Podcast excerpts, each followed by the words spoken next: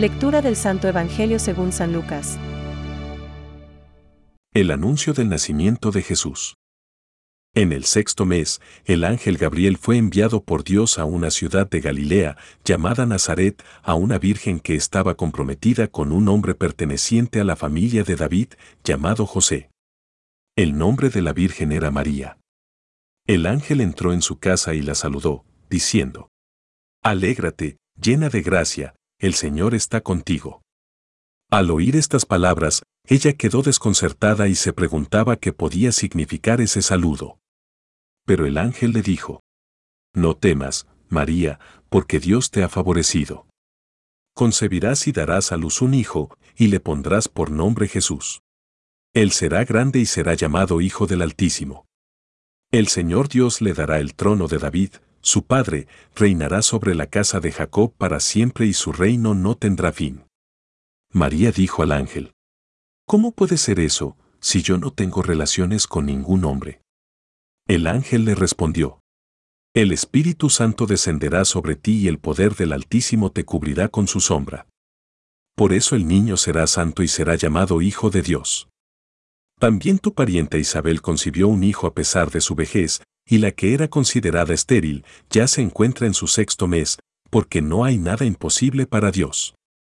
María dijo entonces, yo soy la servidora del Señor, que se cumpla en mí lo que has dicho. Y el ángel se alejó. Es palabra de Dios. Te alabamos, Señor. Reflexión. Y entrando, le dijo, Alégrate, llena de gracia, el Señor está contigo. Hoy, el Evangelio toca un acorde compuesto por tres notas. Tres notas no siempre bien afinadas en nuestra sociedad la del hacer, la de la amistad y la de la coherencia de vida. Hoy día hacemos muchas cosas, pero ¿tenemos un proyecto? Hoy, que navegamos en la sociedad de la comunicación, ¿tiene cabida en nuestros corazones la soledad? Hoy, en la era de la información, ¿nos permite esta dar forma a nuestra personalidad? Un proyecto.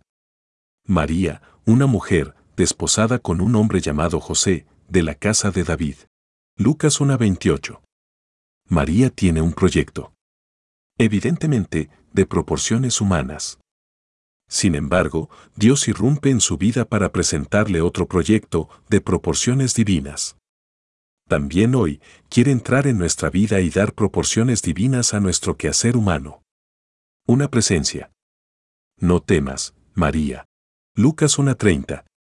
No construyamos de cualquier manera. No fuera caso que la adicción al hacer escondiera un vacío. El matrimonio, la vida de servicio, la profesión no han de ser una huida hacia adelante. Llena de gracia, el Señor está contigo.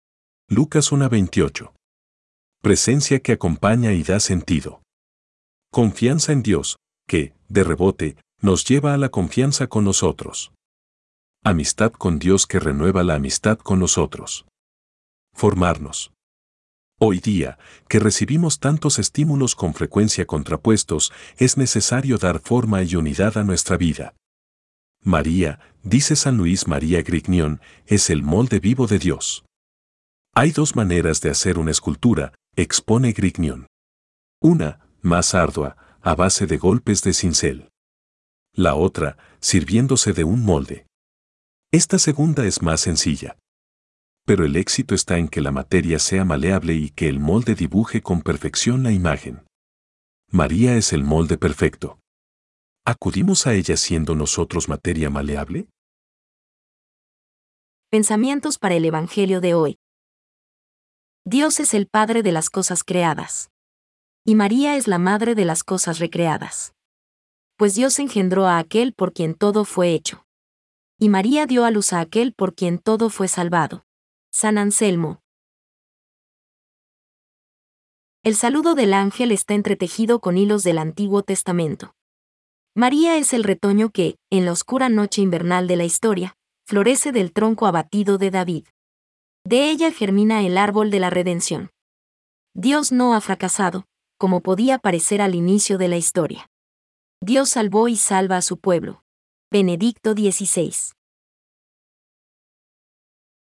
Esta resplandeciente santidad del todo singular de la que María fue enriquecida desde el primer instante de su concepción, le viene toda entera de Cristo. Ella es redimida de la manera más sublime en atención a los méritos de su Hijo. Catecismo de la Iglesia Católica, número 492.